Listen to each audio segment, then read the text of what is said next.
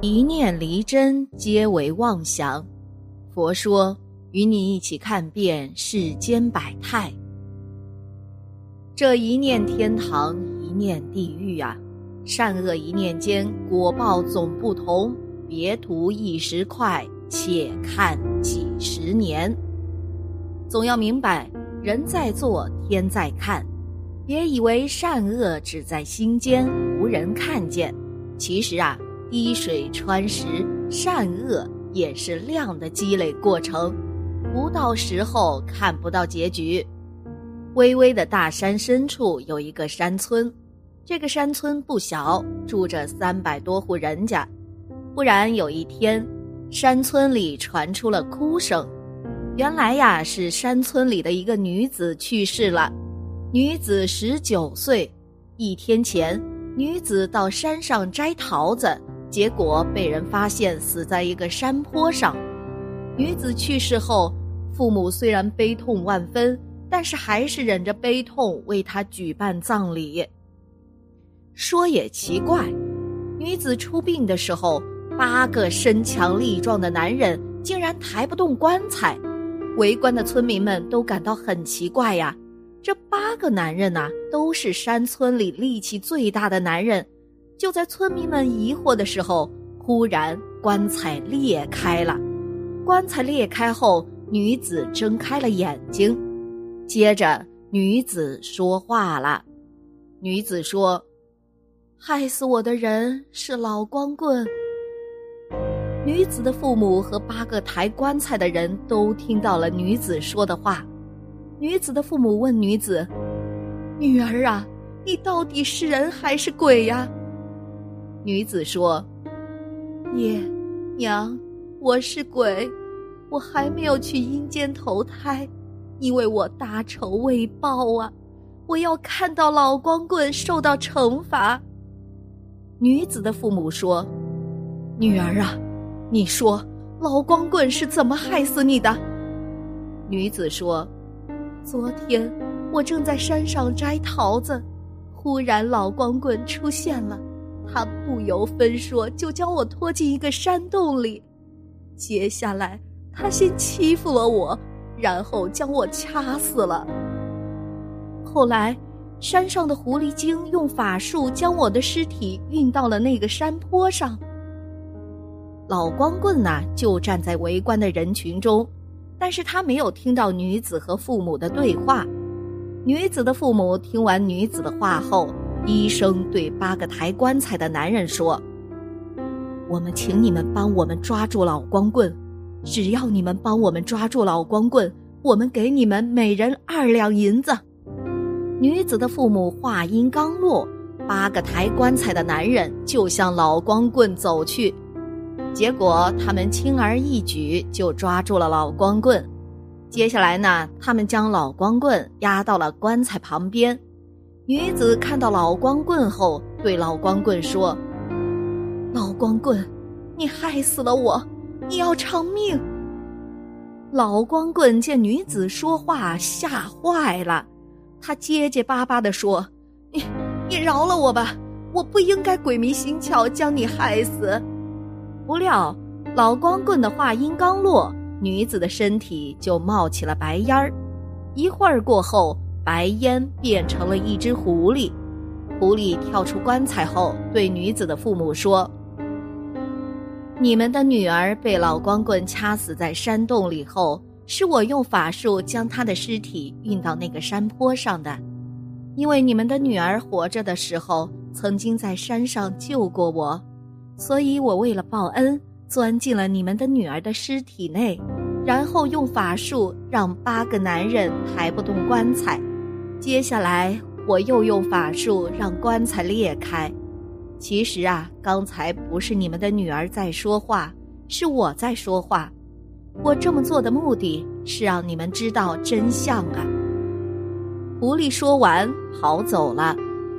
狐狸跑走后，女子的父母又买了一口棺材，然后将女子安葬了。女子安葬后，女子的父母和八个抬棺材的男人。一起将老光棍押到了县衙，在县衙的公堂上，老光棍对自己的罪行供认不讳，最后知县判了老光棍死刑。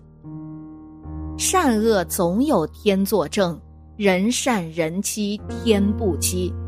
你的付出当时啊不一定看得见，你的耻辱心有余悸，但是万事万物都在变化，你岂能不变呢？欺负你的人，不妨一笑置之，忍他。再忍他，再过几年你再看他，为虎作伥、狐假虎威者不会持久。你只要耐得住艰辛，忍得住痛苦，福报不请自来。很久以前啊，有户人家虽然算不上有多富裕，但是生活上呢也还过得去。大儿子林德书和媳妇儿阿娇，虽然平时呢有点狡诈凶恶。但在家父的管束下，也不太敢放肆，就老老实实的耕种那几亩良田。小儿子林德辉从小就很聪明，很快就学到了一门不错的手艺，因此父亲啊也比较疼爱他，在他的身边呢，总是跟着一只看上去不太好看的土狗，黄黄瘦瘦的，却得到林德辉的喜爱。对他百般呵护。天有不测风云，人有旦夕祸福。那年夏天，父亲在一次外出中遭遇横祸而不幸身亡，留下了那几亩薄田和几间厢房。在给他们父亲办完丧事几个月后，林德辉在一次无意中啊。听到大哥和嫂子在密谋着如何把家产霸占的事情，心想啊，自己以来大哥对他呢就是时好时坏，也知道自己终究会斗不过他们。走进去呢，便对林德书说道：“大哥，你的心思我已经知道了，你放心，我不会跟你争，我只带着我的伙伴阿黄就可以了。”只见林德书向老婆阿娇使了个眼色后，便对着林德辉说道：“我说小弟啊，不是大哥大嫂我们欺负你，你看你呀，平日就只顾着和这只狗到处逛，净做些没有任何意义的事。这片家业也就只有我和你大嫂辛辛苦苦打拼出来。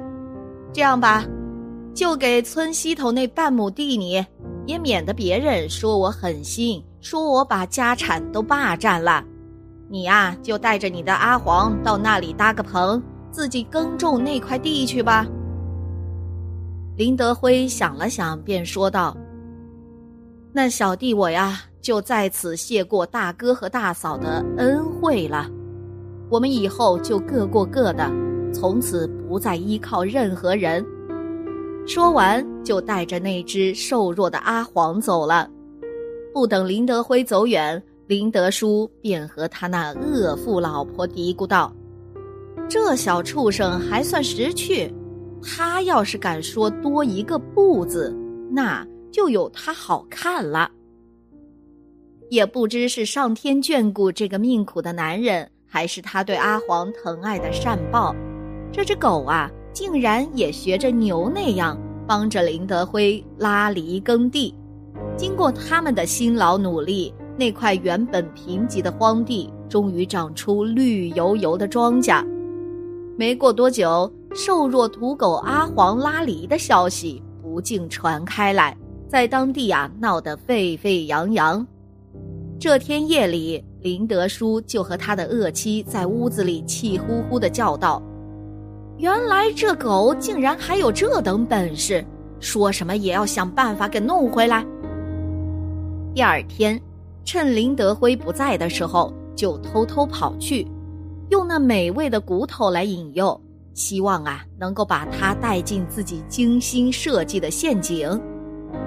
都说狗呢是最有灵性的动物了，对待主人也是非常的忠诚，这话呀一点都没有错。阿黄似乎看出了林德叔的阴谋诡计，不声不响地走上前去，一口咬向林德叔的大腿，疼得林德叔啊又跳又窜，情急之下不知从哪里找来的力气，用力猛地朝阿黄的头部打去。可怜这只忠诚的阿黄啊，又哪能承受得了这等利器的刺打呢？不一会儿，头部冒出一大股血流，倒在了血泊之中。等到林德辉回来，一切早已晚了，阿黄早已死透，那寿黄的身体也早已变得僵硬，没有了一丝余温。林德辉伤心欲绝啊，不知在哪里找来几块木板，合起来，轻轻地把阿黄的尸体放进去，在旁边的山尖上埋了起来。他们之间的感情，或许只有天知道吧。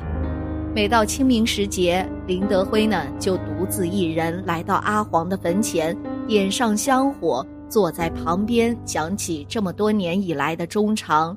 把开心的、不开心的也统统说了个透。不知道是上天对他的怜爱，还是阿黄在天有灵呢？林德辉无意中碰到坟前旁边那一堆竹子，却从上面掉下好几个元宝。再仔细一看，地下还有几块金灿灿的金子呢。林德叔啊，又不知从哪里得来的消息。听说碰到阿黄的坟前那堆竹子，竟然掉下元宝和金子。无论如何，自己也要去碰碰运气。当他刚刚撞向那一堆竹子后，掉下来的竟是一堆鸟粪和狗屎。他又哪里受得了这样的打击呀？一气之下，便拿刀把这些竹子全部给砍完了。林德辉看在眼里，却笑在心里，却也不愿跟这个狠毒的大哥多说一句话。他把这些竹子呢都拿回去，编织成各式精致的鱼笼，拿去放到河道里、田沟中，希望能够捉到那些美味的河鲜，拿到市场上去卖，以换取生活的资金。待第二天清晨呐，前去收笼的时候。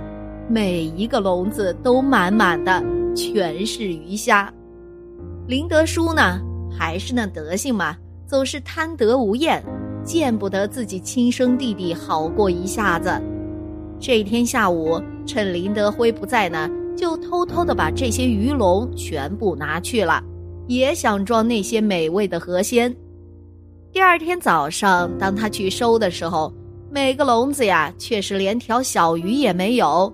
满满的全是蛤蟆和毒蛇，一气之下又把这些鱼笼全部烧掉，心想啊，这下看你林德辉还能干嘛？这次呀，林德辉还是一样，也不去找他理论什么，只是拿来工具，把这些灰都挑去地里，给那些刚刚种下不久的南瓜施肥了。人呐。要有分辨善恶的思维，更要分清懦弱和善良的界限。善良不是懦弱，人也需要活出自尊，活出自己的风骨，但绝不是中间不分之辈。人要懂得宽容，但宽容一定有度，过度呢，则叫麻木不仁。善是做人的大方向，对于真正的坏人呢，你一味的仁慈。放纵其肆意而为，遂为恶也。你能循循善诱，让其从善，则为奇功了。好了，今天的节目呢就到这里了。希望此次相遇能给大家带来收获。如果你也喜欢本期内容，希望大家能给我点个赞，或者留言、分享、订阅。感谢您的观看，咱们下期节目不见不散。